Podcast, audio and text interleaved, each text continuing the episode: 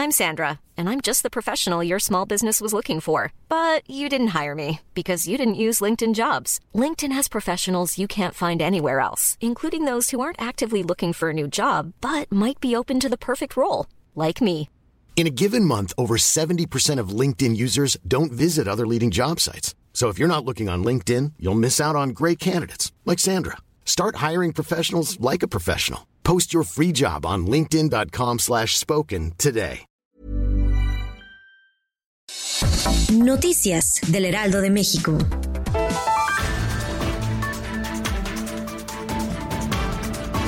Tras la sentencia del Tribunal Electoral del Poder Judicial de la Federación sobre la prohibición de utilizar la imagen del Papa Francisco en un spot de su segundo informe de gobierno, el presidente Andrés Manuel López Obrador aseguró que se usó la imagen porque es un jefe de Estado.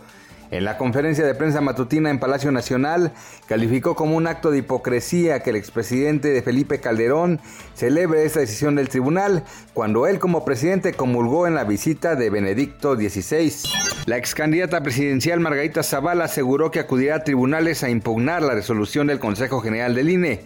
Así lo informó durante una entrevista con Sergio Sarmiento y Lupita Juárez para el Radio. Zavala señaló al gobierno federal de intervenir y ejercer presión para cerrarle el paso a lo que calificó como una verdadera oposición. Reiteró su postura respecto a que todos los donantes que hicieron aportaciones a México Libre a través de la aplicación Clip están totalmente identificados y si el INE dudara de su identidad, tiene la atribución de corroborarla con los bancos. El gobierno de la Ciudad de México dio a conocer la lista actualizada de las 158 colonias que registran más casos de COVID-19.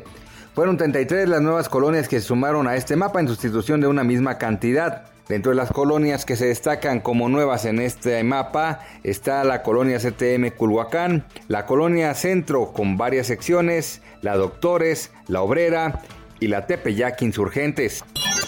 Una escena peculiar tuvo en el centro comercial Antara en Polanco de la Ciudad de México cuando una mujer paseaba un cachorro de tigre de Bengala como mascota, dejando a cientos de visitantes impactados y preocupados por la presencia del animal, el cual cabe señalar que es ilegal tener como mascota.